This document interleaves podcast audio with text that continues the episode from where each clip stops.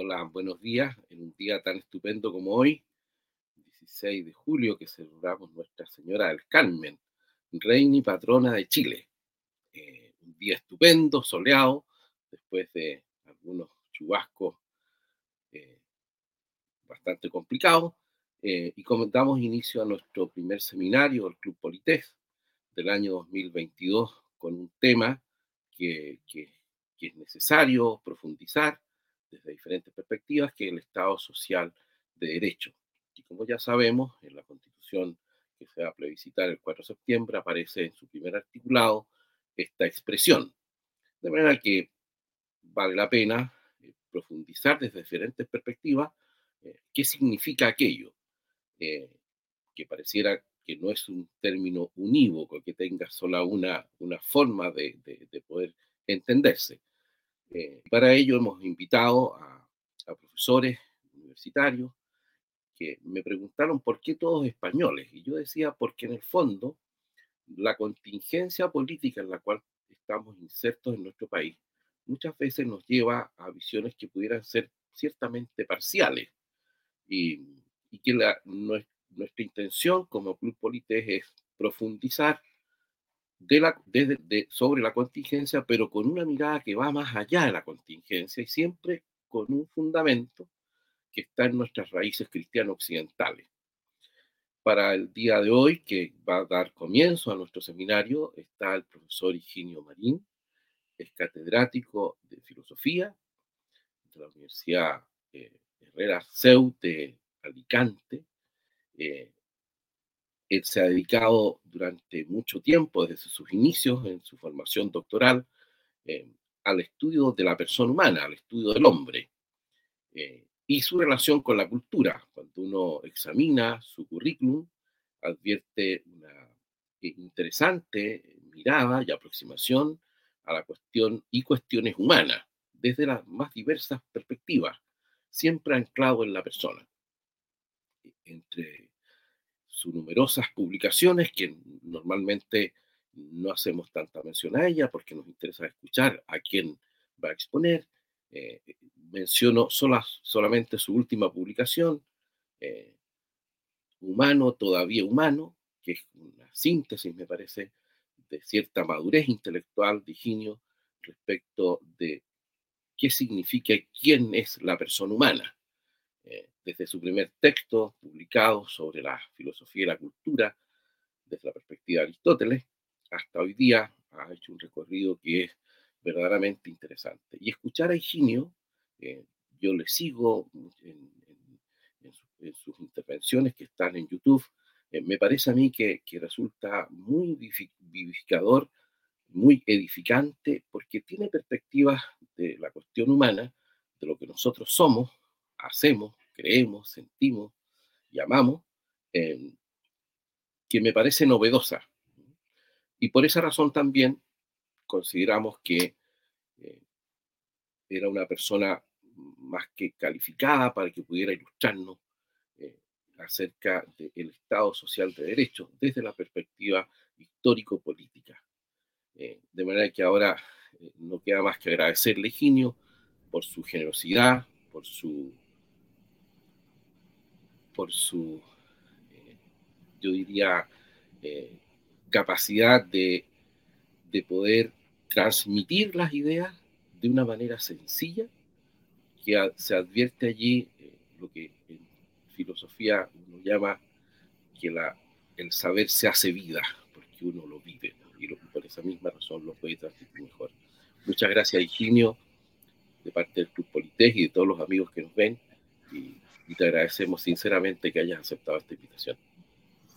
Muchas gracias a vosotros, todo lo contrario. Agradecido soy yo de incorporarme a un club tan selecto, ¿verdad? De, amigos y de gente interesada en pensar las cosas. Como quiero ser, eh, ajustarme al tiempo que tenéis previsto, que sé que lo soléis respetar, pues con vuestro permiso y después de mandaros un saludo muy cordial eh, vamos a empezar. Eh, yo no soy historiador, ni de formación, ni de dedicación. ¿eh? Me dedico a la filosofía del hombre y la filosofía de la cultura y por tanto aunque voy a adoptar una cierta perspectiva histórica, es una perspectiva arqueológica más que histórica en el sentido secuencial de los acontecimientos, que también, como verán ustedes, lo voy a intentar. Eh, lo que vamos a hacer es más bien rastrear una propuesta, ¿verdad? Una propuesta de rastreo de los orígenes, eh, no, principalmente históricos, aunque también, sino más bien antropológicos.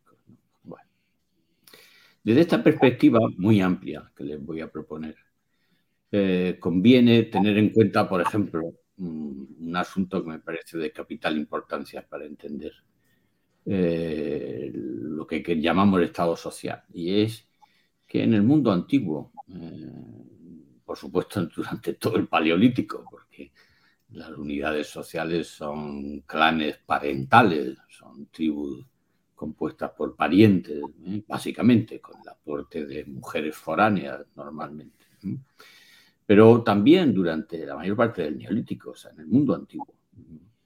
Eh, los oficios, cuando aparecen, propiamente una dedicación eh, singular y sostenida, y eso ocurre con el surgimiento de las ciudades, o sea, cuando alguien puede dedicar toda su vida a hacer un trabajo y un solo trabajo y vivir de los excedentes producidos, y eso es imposible si no hay un lugar donde intercambiarlos, y un lugar donde intercambiarlos es imposible si no existe un, sitio donde se respeta la propiedad y un sitio donde se respeta la propiedad es una ciudad, o un sitio donde cada uno no coge lo que su fuerza le permite coger, sino que eh, retrae eh, su fuerza y se conduce en lo que se refiere a lo que puede poseer o no según una medida que es común y que es la ciudad con ley, ¿no?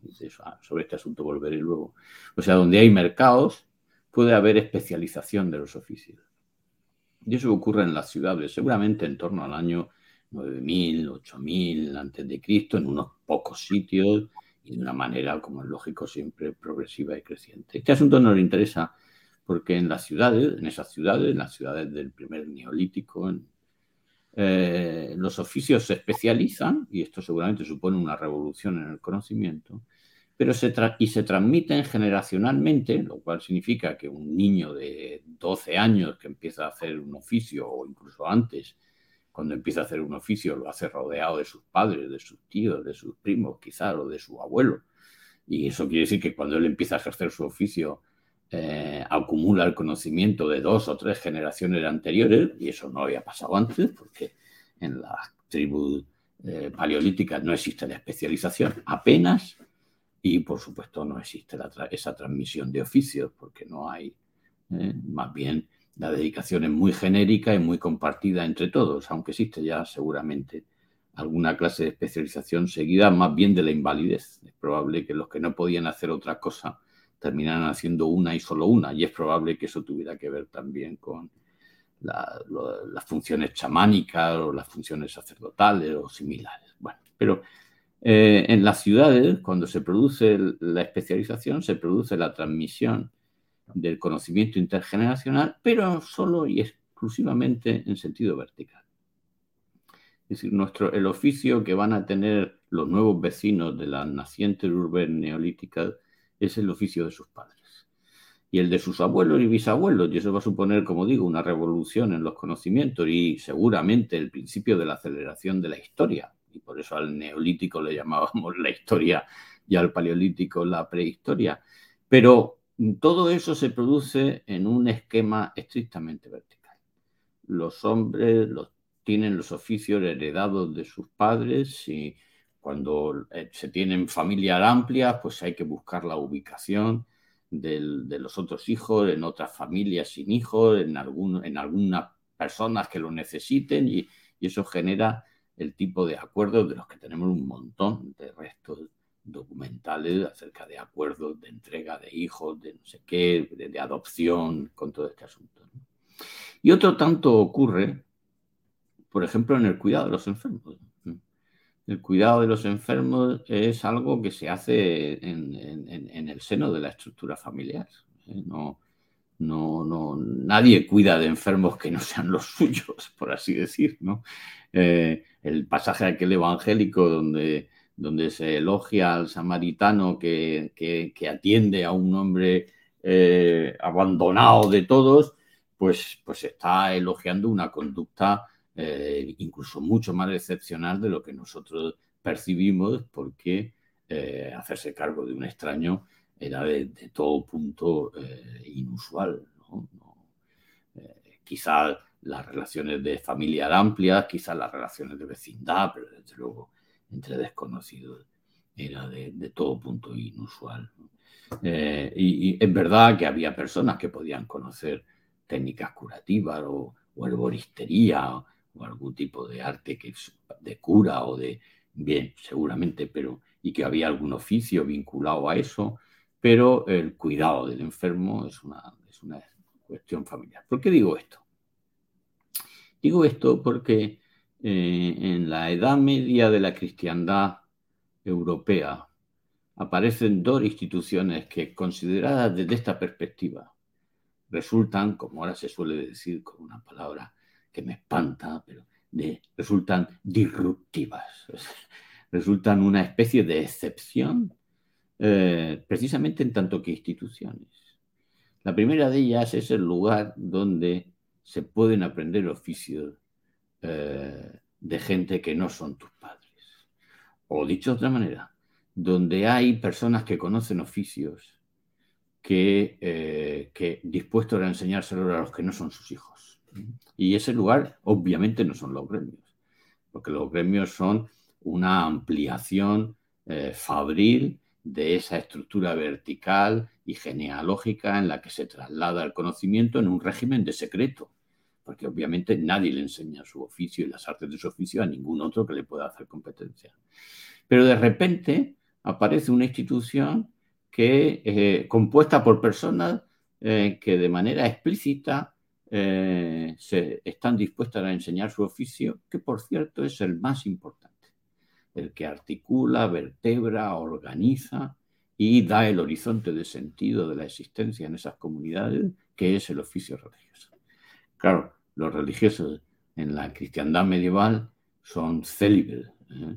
y al ser célibes solo pueden trasladar su oficio a los que no son sus hijos. Lo que quiere decir que en esas sociedades aparece por primera vez de manera sistémica e institucionalizada un mecanismo de autodestinación, un mecanismo por el que los sujetos pueden elegir un oficio institucionalizadamente que es distinto del de su ascendencia familiar. Y por tanto pueden elegir una posición, un destino social, una misión desde sí y por sí y no desde sus antecesores y por sus antecesores. Y aquí por eso empieza a aparecer eh, vinculada a la idea de profesión de la vida religiosa, de profesión de los consejos evangélicos, de mediante los votos de castidad, pobreza y obediencia, fundamentalmente empieza a aparecer eh, las, las asimilación entre la idea de vocación y profesión, eh, que no se produce tanto en el contexto del espíritu de la ética protestante y del capitalismo, como dice Weber, como, o no tanto o no solo, porque desde luego desde el punto de vista sistémico, donde aparece como asimilable la idea de vocación y de profesiones en las universidades medievales, la medida en la que se enseña primero los oficios sagrados y después, y esto es muy interesante y muy importante al respecto de lo que a nosotros nos interesa, aquellos oficios que habilitan a los religiosos para la práctica de las más importantes de las obras de misericordia físicas y espirituales, materiales y espirituales, eh, en y mediante cuyo ejercicio eh, suscitan el reconocimiento público, junto con la vida religiosa, obviamente, y fundamentalmente por la vida religiosa, que genera la limosna y el aporte de fondos que los va a sostener eh, y que les caracteriza además porque estos sujetos no son religiosos en general, sino que son las, básicamente las órdenes mendicantes, que son las que tienen a su cargo fundamentalmente la creación de las universidades y de aquella otra función que estaba restringida en las sociedades del mundo antiguo y en la mayor parte de las sociedades donde no se produce la cristianización, que es eh, los hospitales. De repente nos encontramos una sociedad en la que hay gente dispuesta a enseñar su oficio a los que no son sus hijos, de manera masiva, se puede decir, todavía no, no mayoritaria, no universal, pero de manera muy considerable, y están dispuestos a cuidar de los enfermos que no son los suyos. Es verdad que esto se hace no suprimiendo la estructura antropológica de lo familiar, sino elevando la estructura antropológica de lo familiar a un orden teológico. En realidad, eh, eso lo hacen los religiosos respecto de sus hermanos, o sea, los demás hombres. Y, los demás hombres, eh, en particular, entre ellos los cristianos. O sea, aparece un nuevo entorno familiar, un nuevo entorno familiar que, en cierto sentido, eh, tiene precedentes en las hermandades y en las fratrías y en, eh, y en, las estructuras tribales de las sociedades del, del, mundo antiguo, pero nunca con el carácter universal e irrestricto que van a tener en las nacientes instituciones, en los hospitales, que además, como saben ustedes, empiezan siendo lugares exclusivos de hospitalidad, o sea, de acogida y, de descanso de los peregrinos. Eh, entre los peregrinos, aquellos que no pueden continuar su viaje al día siguiente porque están febriles o heridos o doloridos o cansados o desnutridos, se convierten en los primeros ingresos hospitalarios en la historia de Occidente. O sea, los caminantes que no pueden seguir su camino. esa, esta idea es la que va a proyectar la red hospitalaria que se crea en Europa durante la Edad Media, que es además el reverso, por así decir, de la red de universidades. Eh, junto con ellos van a aparecer los asilos, los, orfelinatos, las leproserías, el conjunto de instituciones a las que la práctica de las obras de misericordia ¿eh? van a conducir a estos hombres ¿eh? cuyo ejercicio además va a generar su propio sustento porque esas sociedades se lo, se lo reconocen como algo eh, que merece ser sostenido. Esa idea de que algo merece ser sostenido, eh, eh, aunque es hecho por propia iniciativa, a mi juicio está en la estructura, la arqueología antropológica de lo que van a ser los oficios, las profesiones, los profesionales. Yo soy profesor porque soy heredero de los que profesaron la religión como forma de vida y por tanto tuvieron que enseñar su oficio a los que no eran sus hijos y junto con ese oficio se fueron asimilando esos otros oficios y saberes ¿eh? que los hacían posible y que en realidad vehiculaban y hacían posible la práctica de las obras de misericordia. Y con el tiempo y, y, y de forma creciente se iban asimilando otros oficios que iban permitiendo ampliar y que empezaron a desbordar el campo de lo que se podrían llamar las obras de misericordia, pero siempre con la orientación, con el horizonte de sentido de servicios para los que uno se ofrece, profesando, o sea, declarando que uno sabe hacerlos y cuyo ejercicio eh, recibe el reconocimiento ajeno mediante el sustento necesario para que se pueda seguir haciendo ese oficio. Son lo que podríamos llamar los oficios liberales, o sea, el ejercicio libre de un oficio que genera su propio sustento mediante el reconocimiento ajeno. Esto es muy importante, porque en la Iglesia, por tanto, la que va a articular ese sistema asistencial, ¿eh? que, de la que va a ser titular prácticamente en exclusividad. ¿eh? Es verdad que se van generando fenómenos laterales, fundaciones reales, fundaciones municipales, pero muchas veces son, son las fundaciones mediante dotaciones de patrimonio o la concesión de protectorados, pero cuyo, cuya, cuyo ejercicio, o sea, los que ejercen allí esa, esa, esa función, la que sea, eh, pues son normalmente las órdenes religiosas y de ahí el enorme protagonismo en el entramado social de las ciudades medievales y luego de las premodernas y muchos sitios también todavía de las modernas, eh, que van a tener estas órdenes religiosas, también, por, ejemplo, por cierto, en las ciudades eh, hispánicas fundadas en, el continente americano. El tema es muy interesante porque eh, con la Revolución Francesa y la expropiación y la suspensión, la ilegalización de la Iglesia como titular de todos esos servicios, el Estado, el nuevo Estado revolucionario, y también los municipios y las instituciones, tienen que hacerse cargo de una red asistencial de naturaleza educativa y hospitalaria y de servicios sociales como, no, como nunca jamás había podido, había tenido la iniciativa de asumir, ni siquiera la idea de asumirlas. Uno va al Palacio Real de España y le explican dónde estaba el Ministerio de Hacienda y dónde estaba el Ministerio de, de la Armada y dónde estaba el de la Guerra y el de Justicia y el de, fin, pero nunca le dicen el Ministerio de Cultura o el Ministerio de Educación o el de Asuntos Sociales o el de...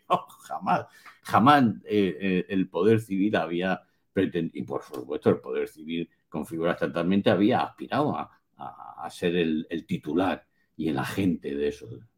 Y, y así es como creo yo que el Estado, no tanto en sentido histórico, sino en sentido antropológico, pero creo también, salvo, salvo mejor información al respecto, que eso está en, la secuencia histórica por la que el Estado, el Estado por revolucionario, el Estado, en, muchos casos, con un laicismo muy beligerante y muy belicoso contra la Iglesia, pero en el fondo heredero de esa, de, de, esa función social de la Iglesia y en muchos casos no solo heredero, sino deliberadamente un agente suplantador, porque entra en, competencia con la Iglesia para que la Iglesia no lo pueda volver a ejercer y carezca de la posibilidad de,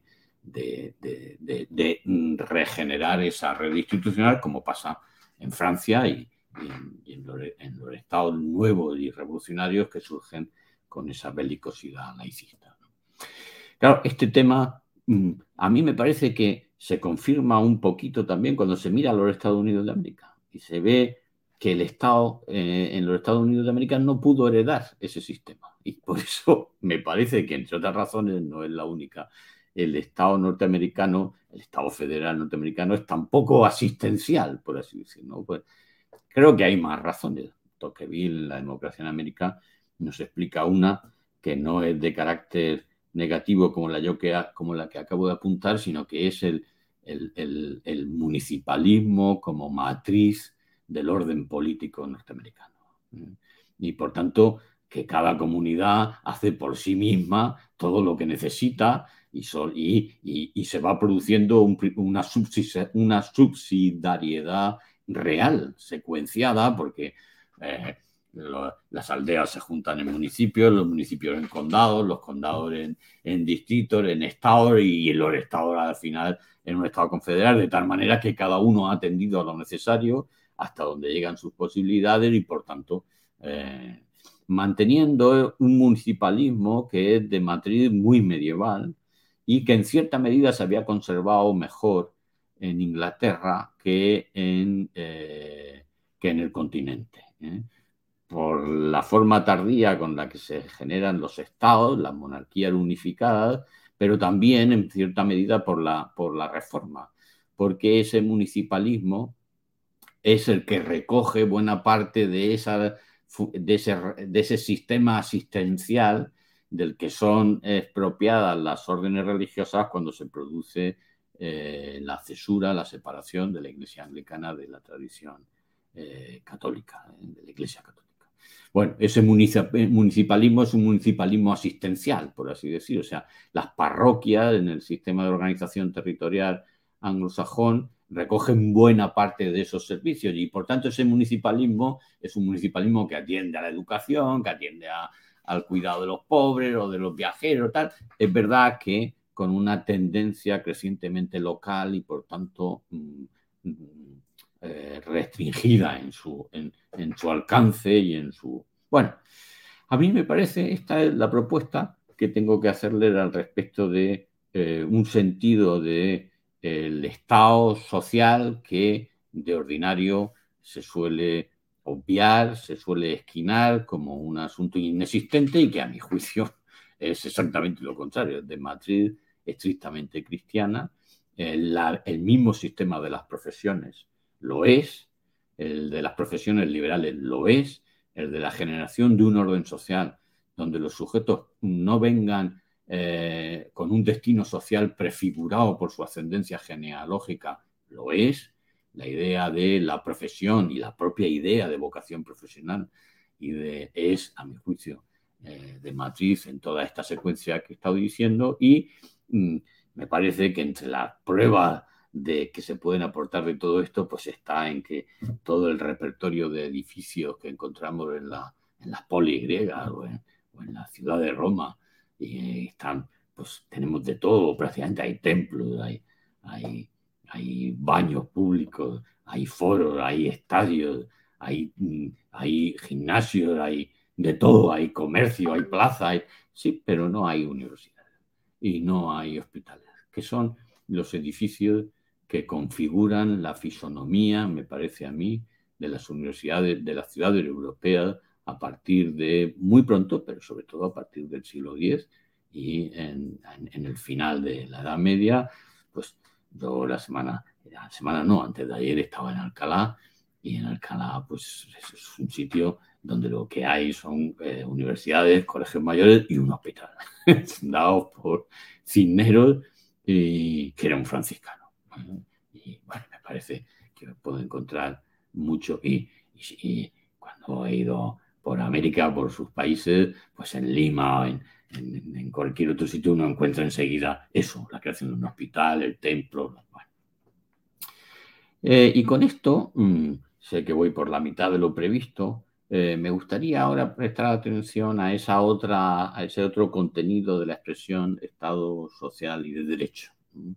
Es verdad que qué significa Estado de Derecho en, las categorías contemporáneas es un asunto bien complejo del que seguro que van a discutir ustedes más adelante.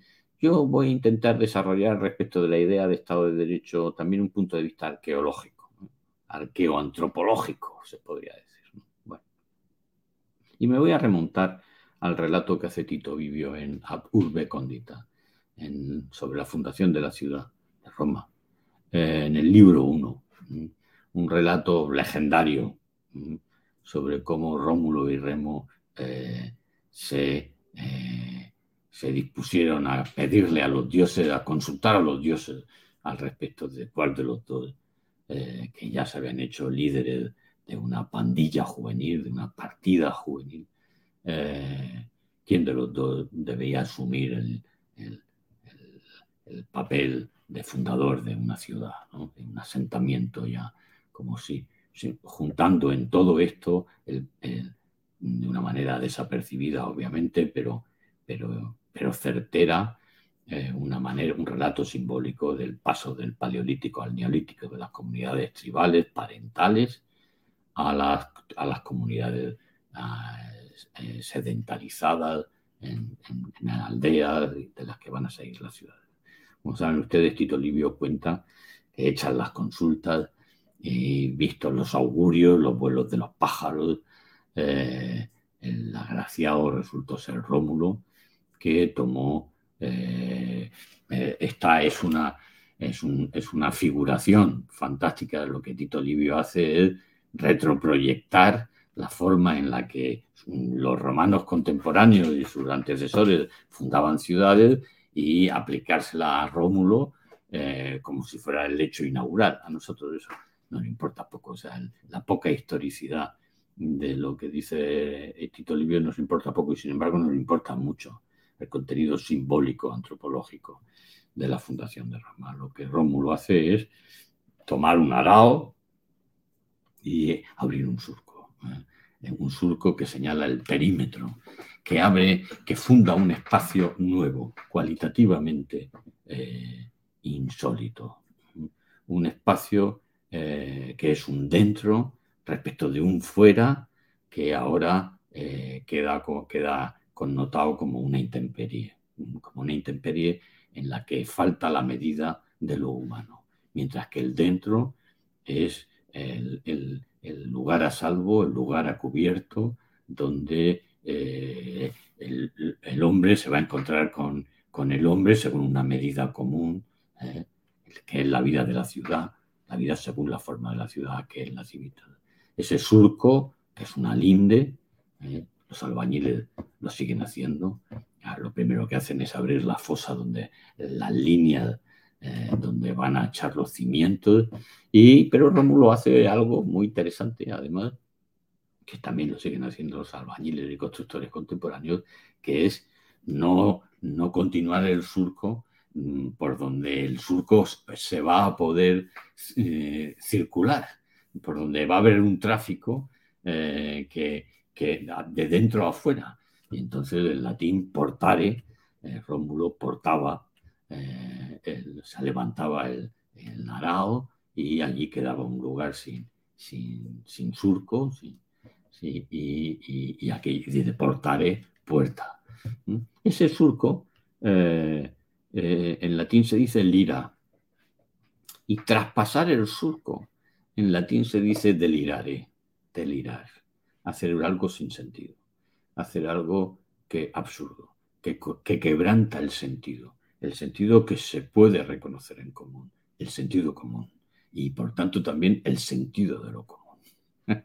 y, entonces, eh, eh, como había anunciado Remo, eh, de manera muy solemne, esos iban a ser los límites de la ciudad y cualquiera que los transgrediera, o sea, que los allanara, que, que allanara el surco, que lo volviera a llenar, que lo hiciera insignificante, irrelevante, invisible, o que, dicho en griego, nomos, porque lo que él lira en latín es nomos en griego, o sea, barrera, eh, señal, linde, que el que rompiera el nomos, allanara el nomos, el que allanara ese dentro, sería muerto por la ciudad.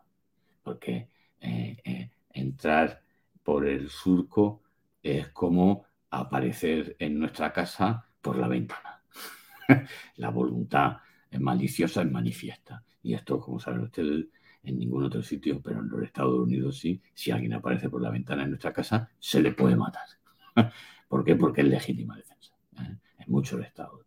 Eh, y, eso es lo que hizo, lo que hace Rómulo. Lo que Rómulo hace es eh, encontrarse que su hermano gemelo es el primero que entra por la ventana de ese dentro a salvo y cumple lo que había proclamado como la sentencia que recaería sobre el que lo hiciera, lo mata.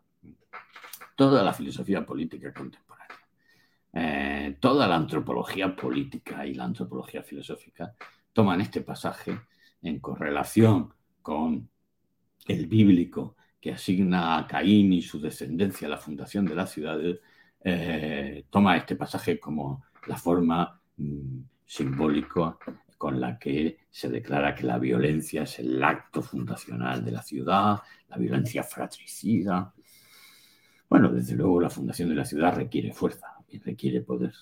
Eh, pero eh, la lectura que a mi juicio hacían los propios romanos, que me parece en este caso la más relevante, es que lo que allí había tenido lugar era eh, la proclamación de una clase de sociedad nueva la apertura de una clase de espacio nuevo, un espacio en el que lo que mediaba entre los sujetos no era o su parentesco o su fuerza. Ahora lo que media entre los sujetos allí y en aquella ciudad no es el parentesco o su fuerza, como ocurría entre los clanes tribales del Paleolítico. Los que eran de la tribu estaban mediados por su parentesco, que los identificaba y los reunía y los congregaba. Eh, con los demás, la única medida posible era la violencia o su sofocación por, la alianza, por ejemplo, porque se concertaban matrimonios, pero ahora hay una nueva clase de relación. Y esa nueva clase de relación es que entre los sujetos ya no media solo su parentesco o su fuerza, sino que media la ley, el nomos, el limes, el surco el surco, que es una linde. Y por tanto, esa es la clase de sociedad nueva en la que lo que los hombres tienen en común es una linde, que es ciertamente la prefiguración material de una ley, pero que es también la forma material con la que dos vecinos se relacionan. Entre los vecinos, que es la nueva clase de la existencia humana que se inaugura cuando se fundan ciudades, lo que hay es una linde. Y la linde tiene eh, tiene que ser aceptada con exactitud. Los que vivimos en zonas agrícolas sabemos que si no hay de acuerdo sobre la linde entre dos vecinos, esos dos vecinos están en guerra perpetua. Pero además el acuerdo tiene que ser exacto. De, ahí proceden, a mi juicio, ¿eh? si no los términos, por lo menos la idea de que eh, la justicia tiene que ser exacta. No puede ser la, idea esta de la justicia como, como una balanza, eh, contiene esta idea. Si no es exacta, hay guerra, no hay acuerdo. Y me parece que de ahí también probablemente proceda la polisemia en castellano de la palabra justo. Justo en castellano significa lo que es de justicia, que por cierto es lo que es del otro. Saber dónde y a partir de dónde eso es de suyo, de otro, y dónde es mío. ¿eh? Pero no solo eso, sino que en castellano justo significa también exacto. Si ustedes dicen algo que me parece bien, yo seguramente diré justamente eso, justo eso. ¿eh? Porque justo significa la exactitud que hace posible la convivencia vecinal. La exactitud, y eso es derecho.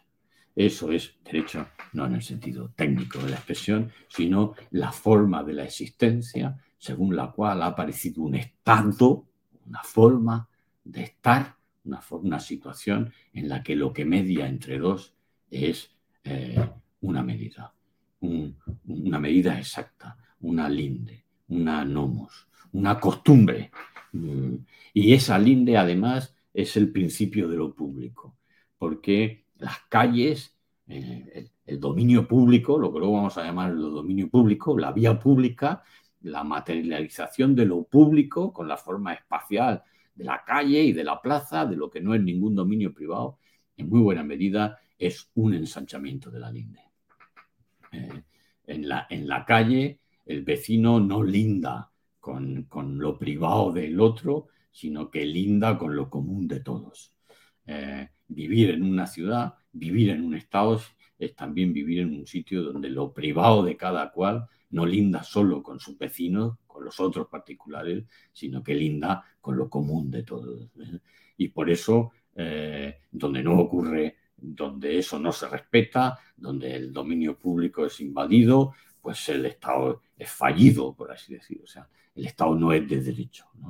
Eh, la ciudad es el sitio donde, por cierto, la discordia se resuelve según la forma de lo público, en la plaza pública, discutiéndolo, ciertamente, llamando para que hablen en nuestro nombre los que saben hablar, los advocatus, los que saben y tienen la memoria de las costumbres del lugar, los que saben y tienen la memoria de las normas, de, los criterios con los que se han resuelto los problemas, y en un contexto de eh, dejación voluntaria de la violencia.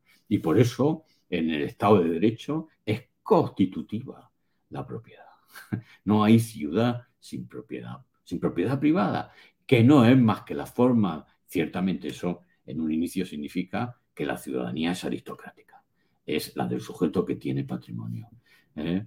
pero que no es más que la forma material prefigurante de que la ciudadanía consiste en ser libre, o sea, en estar en posesión de uno mismo. Por eso, estas dos vertientes que les he intentado eh, explicar y que, y que, y que le he expuesto de, manera atropellada, me parece que, que, que si se sintetizan, que si ahora las juntamos, expresan de una manera muy visible que la expresión Estado social de derecho tiene unas connotaciones, una arqueología que es eh, una arqueología probable y una arqueología alternativa a la que se propone de otros puntos de vista, que es exactamente ah, antagónica, por no decir alternativa. El, Estado de Derecho eh, y el Estado de Derecho eh, social se funda sobre la libertad, la libertad de los que pueden ser propietarios de cosas de los que de hecho son propietarios de sí mismos y por eso no pueden ser propietarios de otros y no pueden ser propiedad de otros, que es lo que es un esclavo, el que no se tiene y por eso puede ser tenido. Y además, el ciudadano que, que no se tiene y por eso puede ser tenido, eh, es conducido por la cristianización y, la, y, el desarrollo y la institucionalización de las sociedades medievales, a expresar esa tenencia, a, expresar la forma más cumplida de ese tenerse en un darse, precisamente, en un eh, profesar una vida que es el ejercicio de lo público, que es el cuidado de los que no son nuestros parientes, el enseñar de los que no son nuestros hijos y que es también la forma prefigurante de lo público. Tengan ustedes en cuenta que eh, los reyes eran señores privados y que la ciudadanía era una servidumbre, la condición de súbdito era una servidumbre a un señor privado y que los reyes empiezan siendo los más importantes de los señores privados ¿eh? y que esa condición de privado no se pierde precisamente hasta que el Estado asume buena parte de las dimensiones de lo que había sido eh, la, generación de eh, las sociedades, de, los sistemas de la solidaridad espontánea institucionalizados según la medida de la caridad en, la, en las sociedades eh, cristianas medievales. Y por eso hay una diferencia tan notable, me parece a mí, en la, y por cierto, no, no, no, no con ventaja de, de las formas norteamericanas, sino me parece a mí con ventaja de las formas del resto de América, entre la matriz antropolo-teológica, antropopolítica también, de las ciudades y de las sociedades hispánicas y de las ciudades y de las sociedades de fundación eh, anglosajona, de fundación eh, en, el continente americano. Bueno, todo esto además se pone de manifiesto paradójicamente, algunas de las cosas que les he dicho, en la, eh, en la, épica, en, la épica moderna de la fundación de las ciudades. Solo tenemos, que yo sepa, al menos una épica moderna, una narrativa épica moderna de la fundación de las ciudades, que es precisamente de la, fundación de las ciudades en los Estados Unidos de América. en la que los que tengan mi edad, o sea, los 50 ya asomándose a los 70, eh, nacimos y fuimos criados. Como, como si fuera, me quedan dos minutos, quiero ser muy exacto, y solo quiero recordarles que no hay ciudad sin ley. que, eh, que además para hacer cumplir la ley ciertamente hace falta la violencia. Es muy probable que los sheriff fueran antiguos delincuentes, porque para ser sheriff y ser delincuente hay que tener la misma destreza, que es eh, ser el que la saca más rápido la pistola, el que, el que dispara más rápido.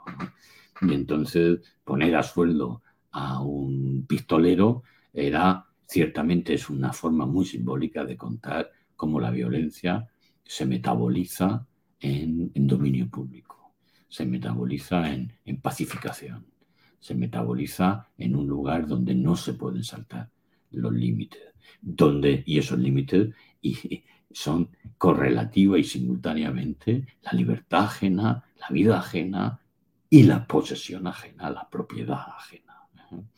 El delincuente lo es porque quita la vida, pero también porque quita lo que, lo que es de otro.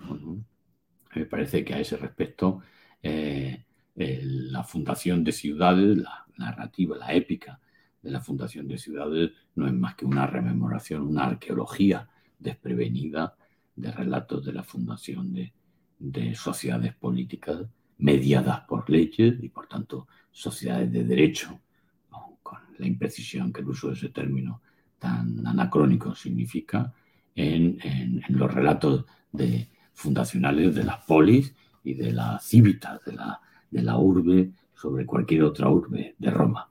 Bueno, creo, me he puesto un cronómetro por primera vez, faltan 10 segundos para los 40, nunca jamás he sido tan exacto. Pero con esto doy por finalizada mi exposición. Ha sido un placer, desde luego. Muchas gracias.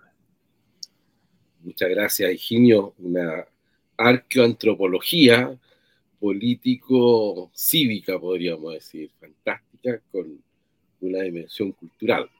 Eh, te agradecemos muy sinceramente tu participación. Eh, estamos muy edificados con esto y, en nombre del Club Polités eh, nos permitimos darte un aplauso virtual porque alguna cosa hay que hacer humana, ¿no? En virtud de lo que has planteado de estas solidaridades primarias que podríamos decir que hay que recuperar en un sentido estricto y lo que llamaban los polacos en, esa magnífica eh, propuesta ¿no? que hacen desde solidaridad de las llamadas espacios de esperanza, que, es un, concepto muy bonito, ¿no? que es como volver a la persona en un sentido estricto. Muchas gracias, Higinio, por tu participación y, quedamos, eh, quedas invitado, por supuesto, a seguir participando en las nuevas ediciones y sesiones que tenemos en este seminario. Muchas gracias. Lo haré con mucho gusto. Muy agradecido, Juan Carlos. Un placer.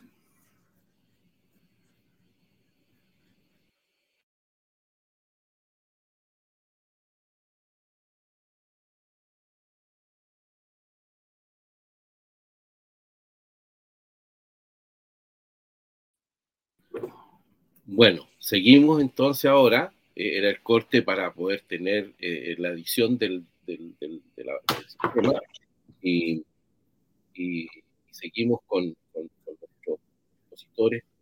Virginio, te voy a, hay, a mí se me, me, vienen muchas preguntas, pero quiero hacer las preguntas que, que me han planteado las personas del público. Me dicen, hay tres preguntas. Una, ¿por qué cree que hoy la política, tanto de derechas progresistas y de izquierdas, quieren cambiar la cultura judeo-cristiana si le ha hecho tanto bien al mundo? Esa es una primera pregunta. Una segunda pregunta, dice de, Carolina Cárate, de Javier eh, Bernal, dice, ¿cómo interpretar el nuevo rol del Estado en el siglo XXI a la luz de la irrupción de aspectos que en sus orígenes abordó y que no eran satisfechos hasta ese momento? ¿Podríamos visualizar un Estado que profundice y participe en la garantía de mayores derechos sociales? Y una tercera pregunta que es más extensa, dice eh, Francisco, dice Francisco Donoso, siguiendo el razonamiento que ha planteado Patrick Tenen en por qué fracasó el liberalismo, donde plantea que la, donde plantea que la provisión estatal garantizada a los servicios públicos termina operando en contra de la conformación de la comunidad por cuanto al promover las condiciones para la autonomía, al menos material, absoluta del sujeto, comete el individualismo en lugar de promover vínculos de interdependencia entre los miembros de la polis. Eso me hace pensar que la noción de Estado social de derecho puede ser contraproducente a la hora de buscar la construcción de una comunidad política sólida ¿Está usted de acuerdo con este razonamiento? ¿Cree usted que es posible encontrar en la historia política de Occidente alternativas al Estado social de derecho que oponen en favor de la comunidad local y la reconstitución de los perdidos vínculos de interdependencia?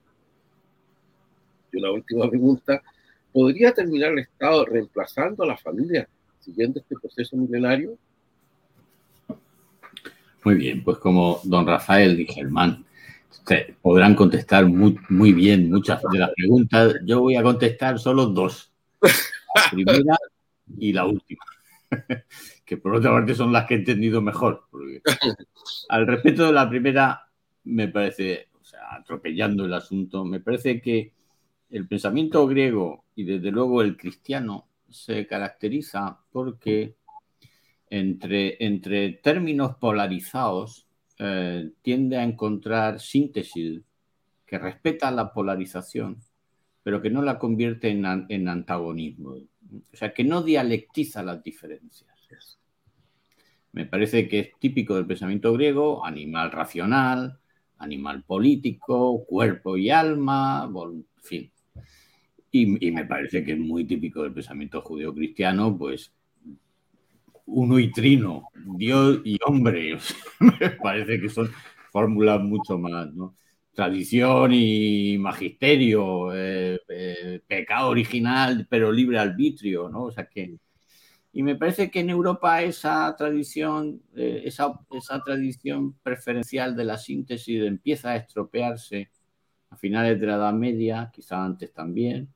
Desde luego tiene un valedor de la, la ruptura muy importante en Lutero. Lutero eh, introduce entre muchas de esas polarizaciones en la que la solución latino-católica había sido la síntesis, introduce, eh, convierte la diferencia en separación, por utilizar un par de términos que ha aprendido don Rafael, o sea, la dialectiza, y eso hace que eh, el ejercicio de la libertad de los sujetos individuales respecto de los antecedentes genealógicos que en, la tradición eh, eh, premoderna es ciertamente una polarización que aparece, el sujeto individual tiene una antecedencia genealógica, pero puede decidir su propia posición desde sí por sí, y eso implica momentos trágicos como Romeo y Julieta. O sea, se puede decidir desde uno, aunque el linaje imponga, imponga algo, esa, esa idea, que es de matriz cristiana,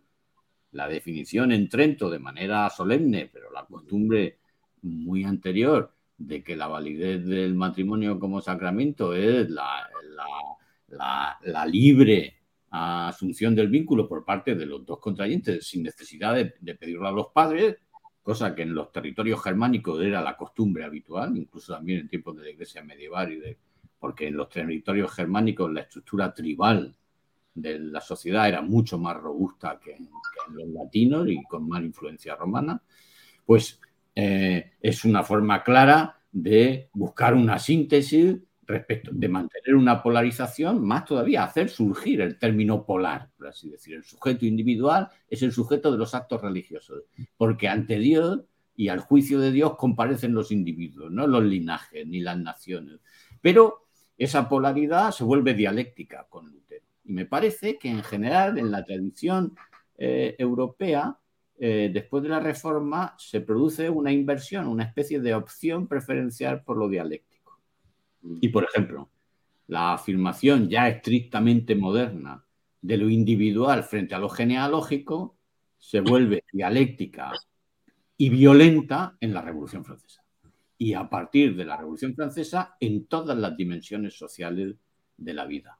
El último episodio es que después de Darwin caemos en la cuenta de que el reducto de nuestra condición genealógica es la especie y por tanto todo lo que nos es eh, entregado como morfología de la especie es eh, un elemento genealógico, frente al cual el individuo se tiene que afirmar y ejercitar su libertad de manera dialéctica, mediante la suspensión de aquello.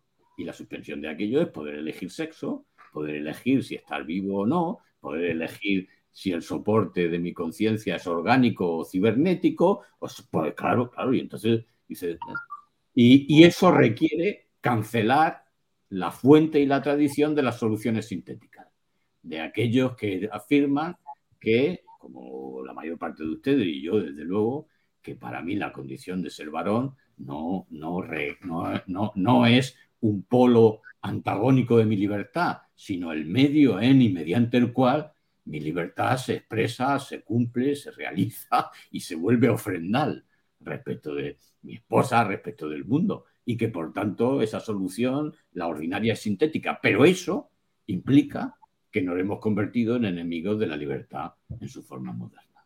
Y por tanto, somos los sujetos a batir, somos la tradición a batir, la forma a batir.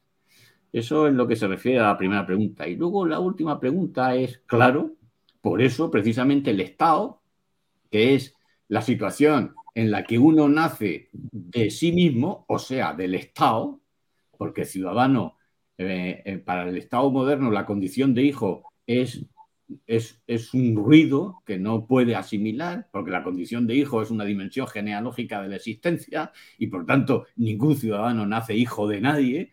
Eh, es, es una mera franquicia estatal, una entrega estatal en tutela de un sujeto que de suyo es nuevo y que se da origen a sí mismo y que no tiene antecedencia. Claro, por eso el antagonismo del Estado, así pensado en términos dialécticos revolucionarios respecto de la familia, es un antagonismo de origen radical, porque la familia es la institución donde eh, comparece la dimensión genealógica y comparece además la dimensión genealógica con la potencia de eh, articular las conciencias individuales con lo que nos queda de la pieta romana, o sea, con, con el hábito de la veneración del origen. que era la virtud familiar, la virtud política y la virtud religiosa en, las sociedades donde precisamente eh, lo genealógico se hibrida, es verdad que todavía de una forma predominante, con lo, con lo no con lo individual, sino con, con lo singular, que podríamos decir, ¿no? Ciertamente. Bueno, pues esas son las dos respuestas. Eh, al respecto de estas, seguro que tienen mucho que decir Rafael y Germán, y, de las otras se pueden encargar ellos, porque yo es que no, ni siquiera las he entendido bien. Bien, si quieres te, te, hago, te la formulo de nuevo una de ellas, a ver si es que resulta, ¿no? Bueno, pero seguro que Germán y Rafael quieren decir algo al respecto. Bueno, o preguntar algo también, porque la gracia es que constituyamos una pequeña tertulia aquí mismo, ¿no? Eh, yo tengo desde luego varias cosas ahí, pero prefiero dar protagonismo al maestro Rafael Alvira, si tiene alguna cosa que añadir, que, que se va a hacer siempre potente, y, y Germán, ¿no? Don Rafael. Bueno, en primer lugar, he gozado mucho con la exposición de genio, magnífica, he aprendido mucho. Eh, y bueno, para, para tocar hay muchísimos temas ahí, implícitos y explícitos. Pues para tocar uno solo, eh, es un matiz, es, algo que yo quiero eh, presentar,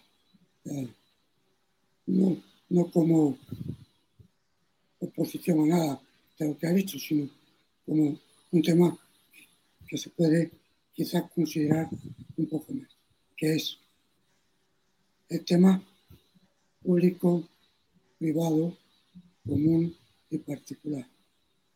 Es decir, hoy día, precisamente por lo que muy bien ha dicho Virginia, que es la sustitución de la Iglesia por el Estado, como siempre dice mi amigo Dalmacio Negro, la gente se ha olvidado que el Estado es un enemigo de la Iglesia, entró como tal, Estado moderno.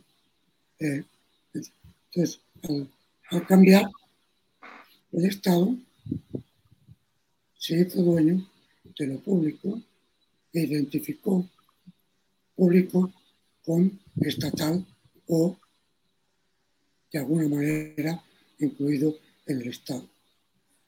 Si, si es de una autonomía política, pues es también estatal en el sentido amplio. Pero ahí hay un problema, no es lo mismo lo público, que a mi juicio significa lo disponible. Lo público es lo disponible. No por todos, sino por lo que dice el papel. Es decir, hay jardines de uso público, se dice, bueno, de uso público de los miembros de esta ciudad o lo que sea. Hay eh, el, uso público absoluto no existe. Nada es disponible por todos.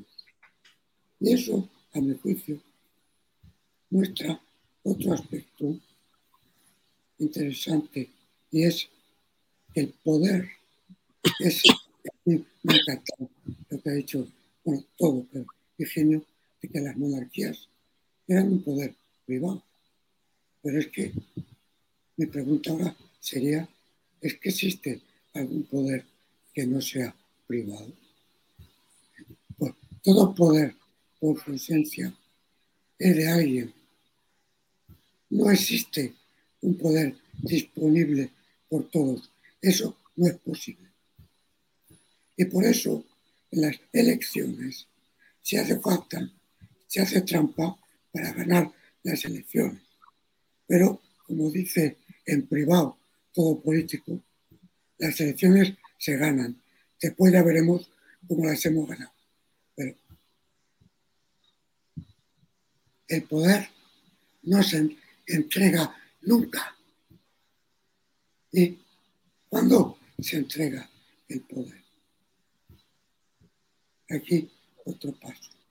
El poder solo se entrega no a un ámbito público, que al ser disponible por todos, lo va a ocupar alguien y me va a fastidiar, sino que yo solo le doy mi poder a, alguien que es amigo mío. Pero con un amigo no tengo algo público, tengo algo común.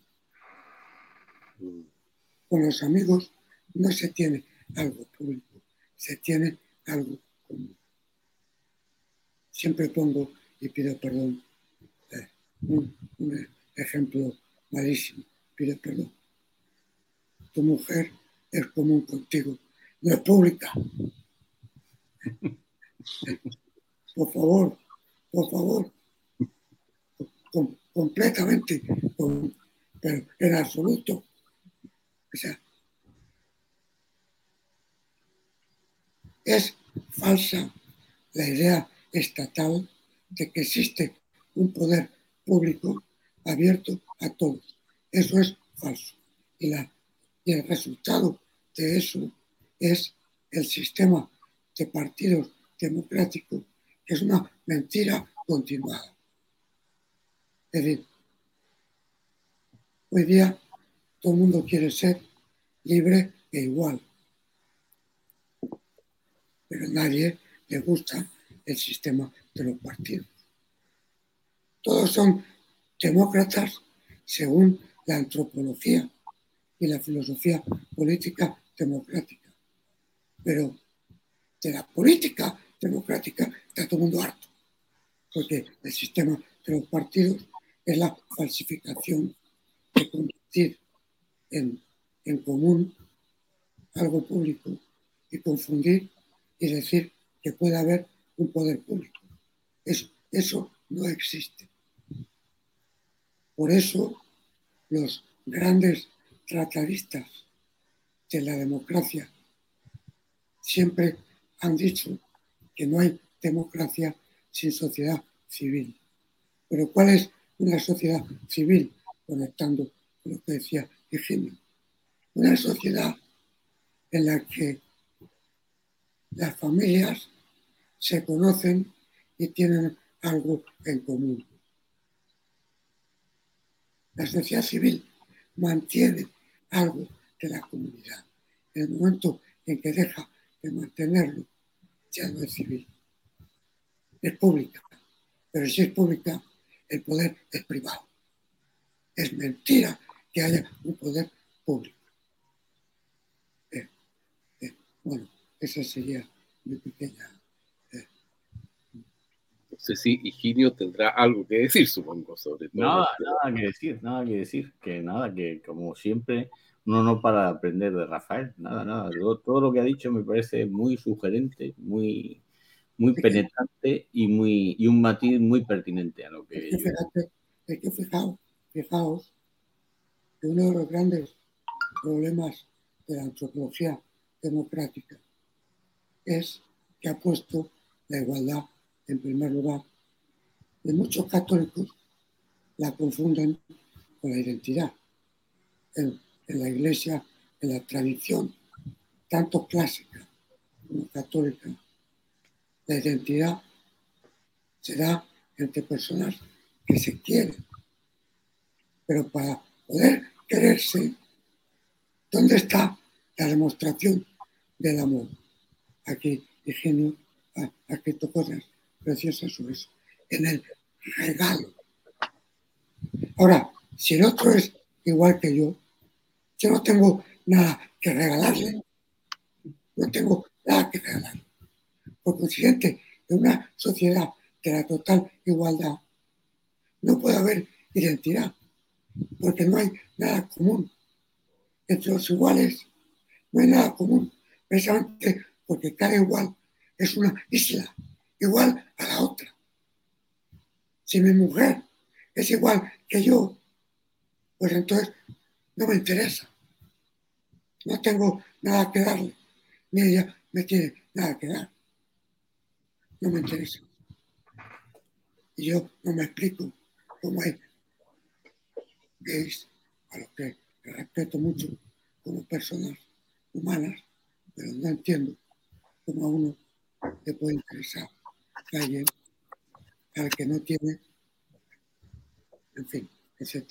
Es decir, es que formar una identidad, que es formar algo común, es una cosa muy seria y que implica la desigualdad. Por, por eso, cuando Tocqueville, Tocqueville es un tipo muy curioso, porque se empeña en ser demócrata cuando es un antidemócrata, sobre todo en su vejez. Cuando Tocqueville dice, no, sin instituciones y sin pluralismo social, sin pluralidad de instituciones, no hay sistema político que pueda funcionar. Con un Estado único que lo controla todo de manera directa o indirecta, no puede haber libertad, porque tampoco puede haber amistad, porque todo es público, presuntamente. Bueno, perdón, hablo demasiado. Ginio, muchas gracias, Rafael. Juan Carlos, yo quería acotar algo. Y es que justamente a propósito de lo que señalaba don Rafael y escuchando a Higinio, me hacía la idea de esta consigna moderna tan, tan fuerte que es el desarrollo igualitario, ¿ah? que los estados sociales de derechos son buenos en principio porque propenden, permiten, impulsan un desarrollo igualitario. Esa es una contradicción en los términos de las más grandes que a las cuales podemos asistir hoy día. No existe y es, es una quimera. El desarrollo igualitario es una quimera. Es tratar de revertir o subvertir esa verticalidad antigua por una horizontalidad mediante una revolución, una transformación social, y solo sería posible a través de un experimento social. Sin embargo, en las vías democráticas como en nuestros países, es muy fuerte ese llamado al, al desarrollo igualitario como la promesa, eh, como una profecía quizás, ¿ah? eh, eh, que de, de, estos políticos que se escudan o se esconden detrás de una bandera democrática para decir, en realidad ahora, con un Estado social de derechos, tendremos la posibilidad de, bendita de ser todos absoluta y totalmente iguales. Pero eso es una quimera. Solo, solo un minuto. Luis Diagonal, que era un tipo genial y que eh, vive en la Revolución Francesa, dice una frase que me parece genial. Dice, la igualdad no se postula desde ningún estado. La igualdad se construye. Cuando yo, cuando yo me hago idéntico con mi mujer con mi amigo, con mi maestro. Entonces estoy construyendo la igualdad. La igualdad no se postula, se construye. Muchas gracias. Yo quería hacer una pregunta a Higinio que, que me, me, surgió de su, de su exposición y, y, tiene que ver con la actualidad, sobre todo con el tema de la fundación de la ciudad, Higinio. Este, lo que tú tan bellamente planteada sobre el deslinde, ¿no?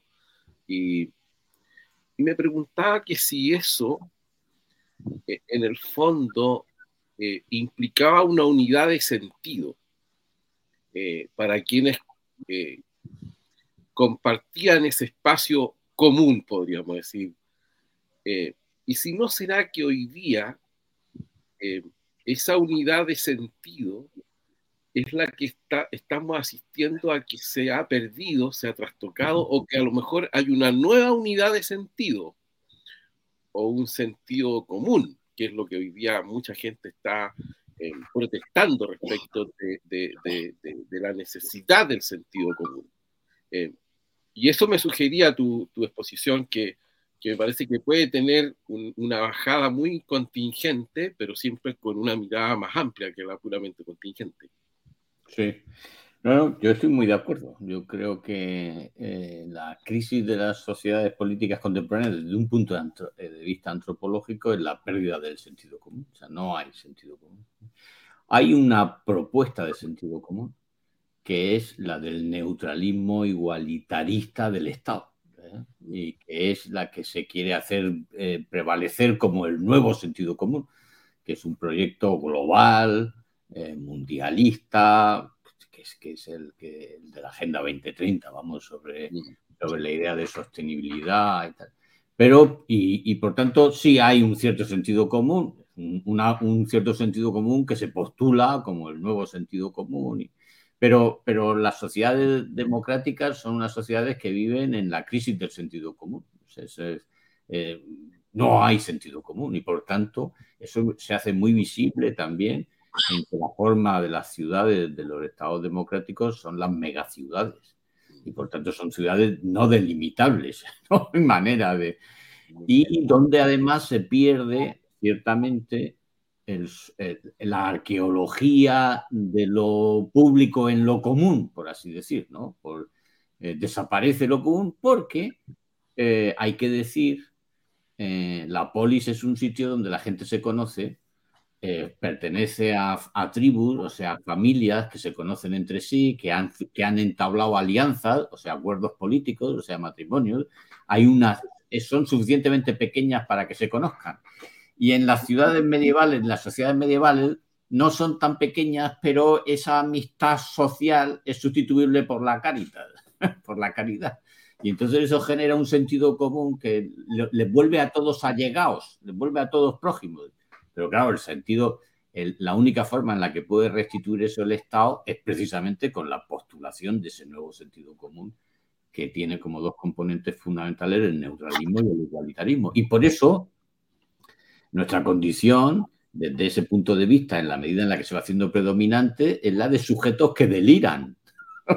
o sea, que transgreden, dicen lo que no tiene sentido, postulan lo que no tiene sentido, pretenden lo que no tiene sentido, o sea, saltan ese nuevo surco que obviamente es el surco de, una ciudad que no es delimitable, pero es el nuevo surco con el que se vuelven delirantes. ¿no? Por ejemplo, decir hoy entre mis alumnos que van a una universidad de inspiración cristiana y que forman parte de las burguesías profesionales españolas, decir que se puede amar a una mujer perdurablemente durante todos los días de la vida de un hombre es que es un absurdo, es que no tiene sentido. O sea, al sujeto que el sujeto que lo dice es un extraterrestre, o sea, no es, claro, no es de este lugar, ¿eh? no es de este lugar. Y ya no digo como asegurar que hay una vida humana apreciable, una persona en un óvulo fecundado, o que hay formas de, o que, la, o que el cuidado de un, de un yaciente y moribundo es algo que honra al yaciente y a, y a los que le cuida, en fin Claro, claro, claro. Entonces, sí, eh, nuestro problema es el problema de sentido común. A ese respecto, Vico es un autor muy interesante. Mm. Vico dice, y me parece un asunto antropológicamente muy interesante, que no por eh, aquí en un foro pequeño puedo decir que eh, yo había pensado eso antes y por eso cuando lo encontré en Vico lo encontré. Vico dice que el principio constitutivo de la humanidad de las naciones es la práctica de las sepulturas de los matrimonios y del culto. Las tres cosas. Yo lo había pensado de una manera más antropológica. Yo había pensado que la casa humana, la habitación humana deriva de la, de la sepultura y también de la sepultura deriva el templo y que además los tres son, bueno, está escrito en un libro que se llama Mundus y ya está. Pero eh, las tres instituciones están en crisis. No sé en Chile cuánto, pero en España la gente ya no entierra a sus muertos, ni se casa, ni tiene culto ni religión. Esas eran, eran los, los, núcleos neurálgicos que permitían establecer, acordar el limes y por tanto establecer un cierto sentido común. Están en crisis, como están en crisis. Los tres eh, desbordan el ámbito del Estado, del Estado moderno. Los tres sitúan al sujeto como un sujeto que allana el límite que el Estado le quiere poner y es que no es un sujeto atómico nacido en las probetas legales de un artefacto institucional, como es ¿no? Así es. Eh, también otro minuto, ¿te acuerdas, Eugenio? Exactamente como lo has dicho, que Aristóteles tiene una expresión muy, muy bonita que dice toda verdadera ciudad es sinóptica. Claro. Se tiene que poder ver de un golpe. Eso es. Es que- Otra pregunta, sí. Es el comprensible a la vista. A la vista, claro. Eh, una última pregunta, Higinio. Perdón, déjame que diga una cosa que me dijo No. el otro día una alumna.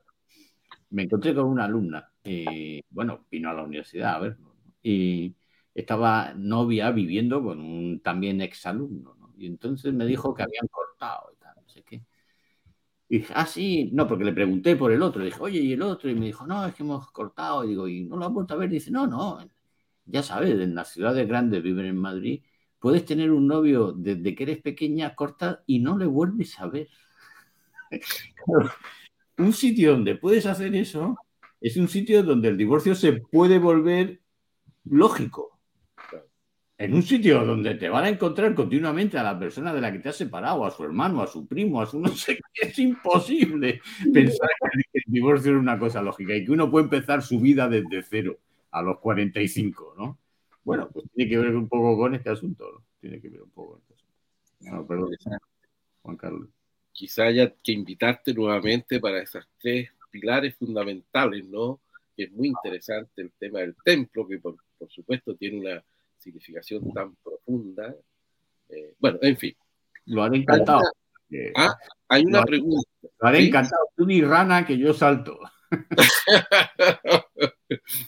Higinio, mira, hay una pregunta de, un ex alumno nuestro, Francisco. eh, dice, sobre la vocación virtualmente espiritual milenarista de esa horizontalidad forzosa y coercitiva como una especie de revolución ontológica, dice. ¿Qué podrías decir acerca de eso? Pues me temo- Este hombre historiador, Francisco historiador, eh, alum- exalumno de hace muchos años, nuestro, no sé, de los años 2005, creo que. Mantenemos esa, como tú seguramente mantienes con exalumnos una amistad, como con don Rafael hace más de 30 años que estudiamos en Pamplona, se mantiene una cierta, esos vínculos que decías tú, ¿no? Eh, esos vínculos que hacen la, la- la humanidad en definitiva. Eh, no sé si quisieras decir algo acerca de lo que... Pues eh, no lo he entendido. Si tú me lo a explicas- formulártela de nuevo, dice. Una pregunta si hay oportunidad a propósito de la intervención de Germán Gómez. ¿Qué puede comentar Higinio sobre la vocación virtualmente espiritual milenarista de esa horizontal- horizontalidad forzosa y coercitiva como una especie de revolución ontológica? Yo tampoco entiendo mucho, pero en fin. eh, Intuyo que puede querer decir que el Estado es el nuevo Adán. Es el, es el nuevo útero de todo hombre nuevo. Un hombre nuevo sin genealogía, sin ombligo. ¿eh? Eh, pero que además eh, tiene disponibilidad, por ejemplo, de, la- de los rasgos que, con, orgánicos de su especie. El Estado suplanta a la especie. Es el soporte por el que mm, un sujeto puede decidir su sexo o tener relaciones distintas de la polaridad entre los mamíferos o decidir acabar con su vida o decidir cualquier, o sea que la especie, la historia, la familia, la tradición, todo eso está en suspenso. ¿Eh? Y el, ciudadano, en sentido estricto, es el que las suspende, porque es así se afirma el brote de un árbol nuevo, que es el, el- Estado, que es un árbol artificial, claro, es un árbol, es el- en realidad mm, tiene la forma del leviatán eh, jovesiano, pero no por virtud del miedo, sino del apetito. Es el apetito de poder, el apetito de, una suplementación artificial que hace que mis hechos y mis dichos produzcan lo que significan. Que eso es decir, yo soy hembra. claro, yo soy hembra no tiene ningún sentido, salvo que en mi voz resuene la voz y el poder del Estado. Como yo te perdono tus pecados, no tiene ningún sentido, salvo que en su voz resuene la voz y el poder de Dios. Entonces, eh, claro, el Estado es el poder que vuelve nuestros hechos y nuestros dichos, eh, que, que los vuelve sacramentos, o sea, que produzcan lo que significa. Lo que pasa es que el Estado no consigue eh, el, estatuto sacramental y es pura magia, que es la imitación del sacramento. Es pura magia. Y, claro, es una magia defectuosa, porque en realidad solo es efectiva en tanto que coacciona a las conciencias ajenas a decir, sí, tú eres chica.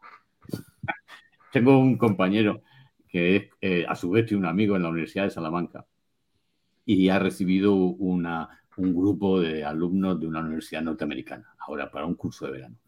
Y en, el, en el, listado viene un chaval procedente de su universidad norteamericana al que la universidad agrega una llamada diciendo que ese chaval es gato, gato de la variante bípeda, y anexa un protocolo eh, acerca de cómo hay que dirigirse a él, de cómo hay que nombrarlo, de cómo, al parecer, el asunto no es tan complicado como podría porque es gato de la variante bípeda. El asunto se complica cuando es gato de la variante cuadrúpeda, porque al parecer, bueno, entonces, ya, ya, claro, pero es que con, esa, con ese papel de la universidad norteamericana, eh, el yo soy gato, en ese yo soy gato, esa voz es una voz coral a la que se suma el poder del rector, de la junta de gobierno, del decano, de los sindicatos de profesores, de las comisiones que abren expedientes eh, disciplinarios y suspensión de sueldo y oficio a los profesores universitarios, del Ministerio de Igualdad, del Ministerio de Justicia, del Ministerio de Interior y del Estado, de la Unión Europea y de la ONU. pues macho, pues gato, eres gato, lo que tú quieras, ¿no? Claro, es que tú ves y dices, bueno, pero pues sí. Entonces, claro, decir que no es gato es delirar.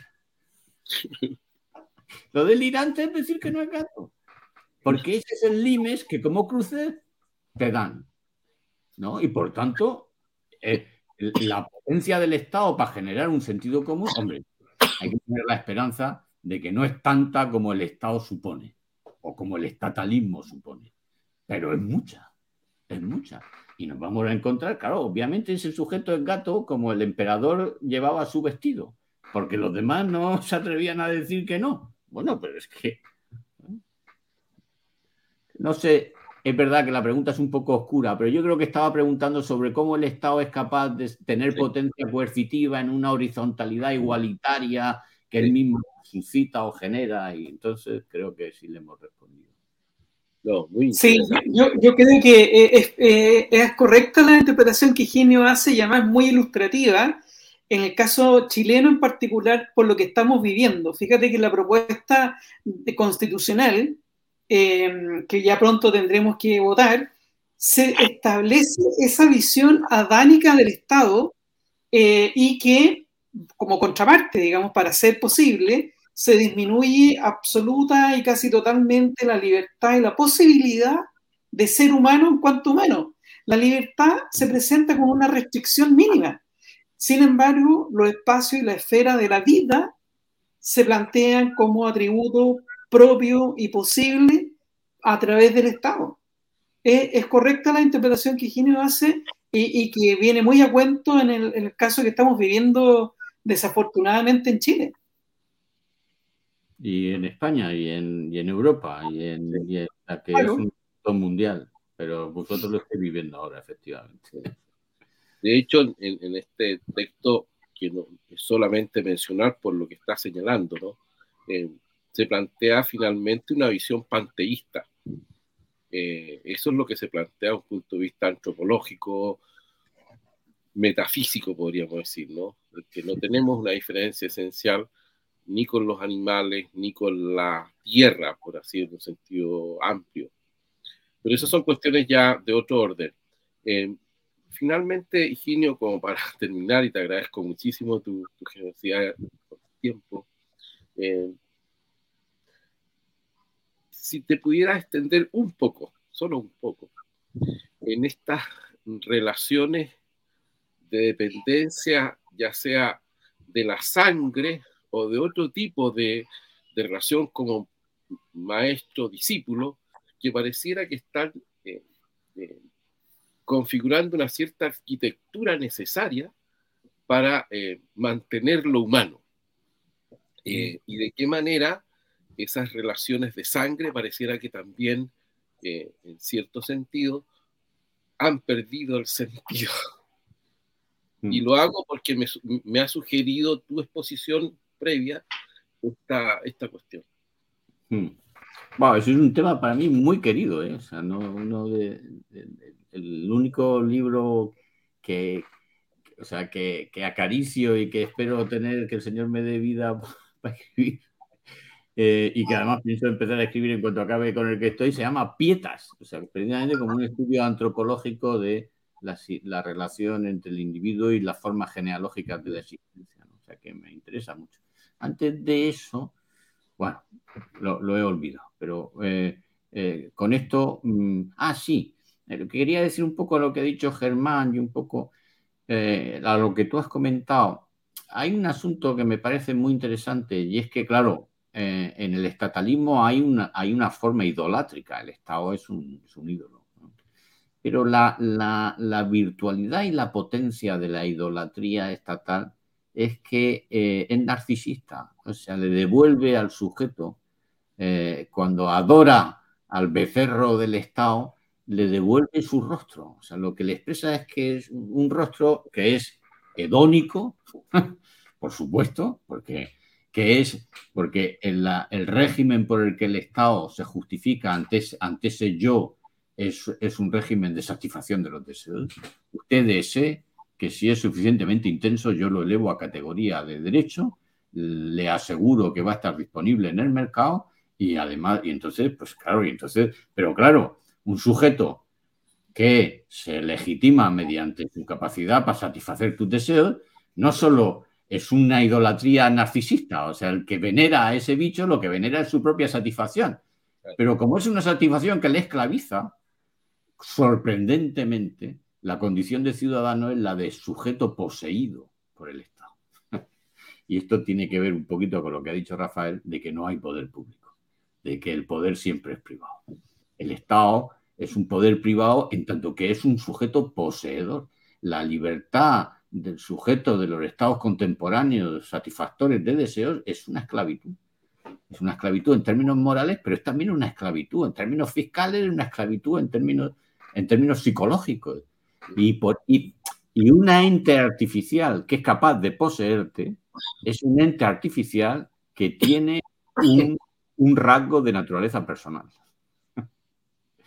Y entonces es una persona artefacta. Y eso eh, ya empieza a llegar a categorías de teología política. Y ya empieza a ser una figura que da miedo, sinceramente. ¿no? Bueno, pero al respecto de lo que has querido decir, eh, mm, a mí me parece que la articulación, vamos a ver, a mí me parece que la idea de persona incluye la idea de sujeto singular.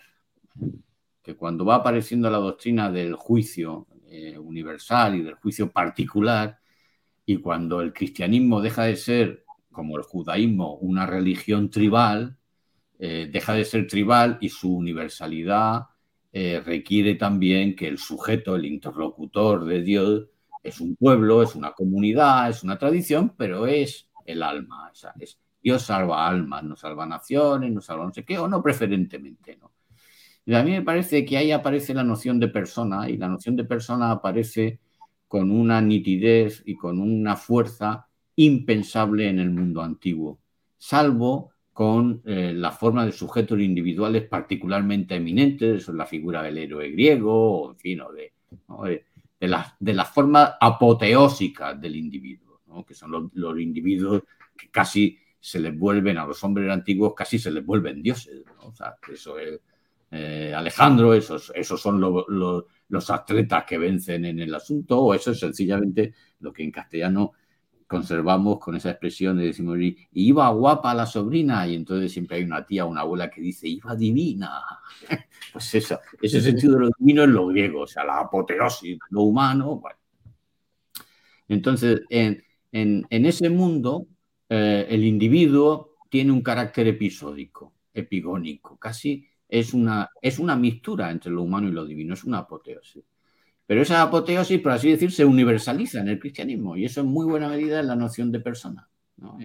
es un sujeto que es, que es fuente de actos de los que se va a seguir un destino, que es el destino eterno. Es verdad que no de actos solitarios y por sí mismo, es por los méritos de Cristo, por la oración de los demás, por la comunidad de la iglesia, pero en el fondo ahí se polariza, se, condensa eh, la condición individual del sujeto. El sujeto individual eh, se constituye en la medida en la que se afirma la libertad. Si la libertad no decide un destino, esa libertad no tiene el poder que requiere el supuesto metafísico de, lo que nosotros llamamos persona. Y por tanto, en cuanto se pierde que ahí la libertad es capaz de decidir un destino, además de naturaleza eterna, se está socavando eh, el, supuesto que requiere esa libertad. Y el supuesto requiere esa libertad es la persona. Entonces, en el mundo, en, y eso, eso en muy buena medida en la filosofía aristotélica, por ejemplo. Por eso la noción de persona no está en Aristóteles, ni remotamente. Porque la libertad puede decidir muchas cosas, pero no una cosa. Yo creo que eso en muy buena medida en la cristiandad, en términos culturales y en términos antropológicos.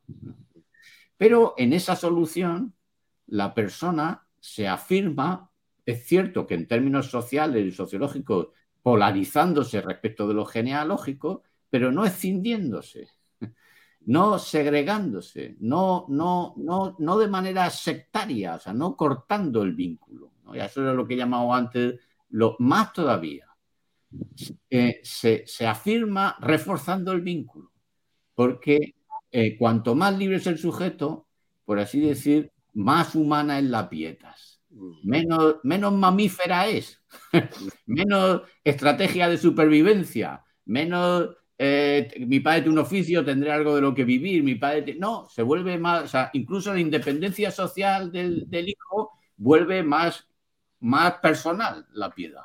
¿no? y la, despoja de todos los elementos coercitivos de una sociedad patriarcal, que lo sabía, obviamente, y que retornan a la tradición europea con la reforma luterana. Los historiadores más ecuánimes dicen que los abusos sobre eh, que los abusos que refleja Shakespeare en, Romeo y Julieta eran mucho más frecuentes en, en, el mundo germánico que en el latino.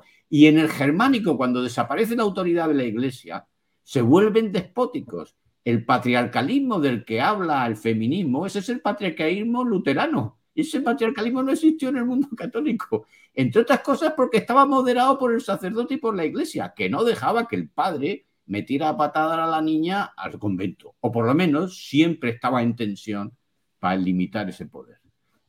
Pero el padre de la reforma se hace sumo pontífice se vuelve al carácter pontifical que tiene el padre en, todos sus extremos excesivos en el derecho romano. Y entonces aparece una cosa.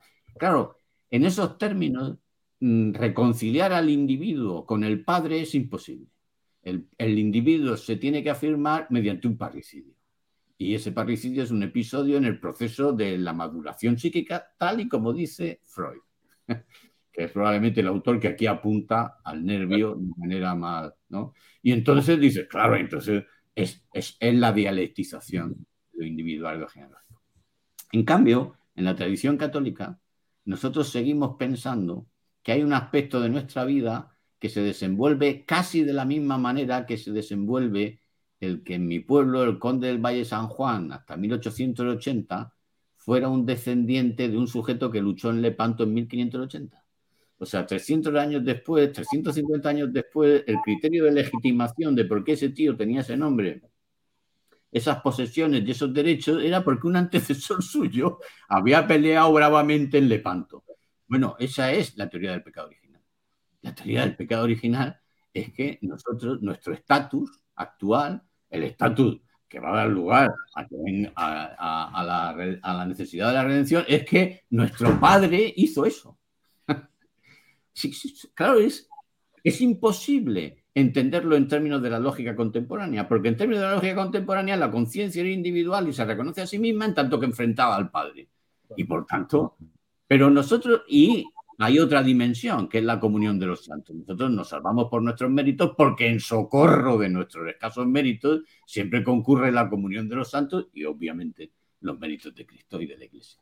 sin los cuales nuestra individualidad es tan mísera que aunque está afirmada y tal, no sé qué, no, es, no, no, no tiene posibilidad. O sea, nosotros, la vida de la iglesia se desenvuelve en un contexto genealógico de solidaridades fraternas, eh, eh, aunque en cuyo seno se ha hecho neta, precisamente con la densidad de ese espacio, se ha hecho neta, bueno, esto me lo ha explicado don Rafael perfectamente, la noción de persona es más neta cuando más neta es la noción de relación.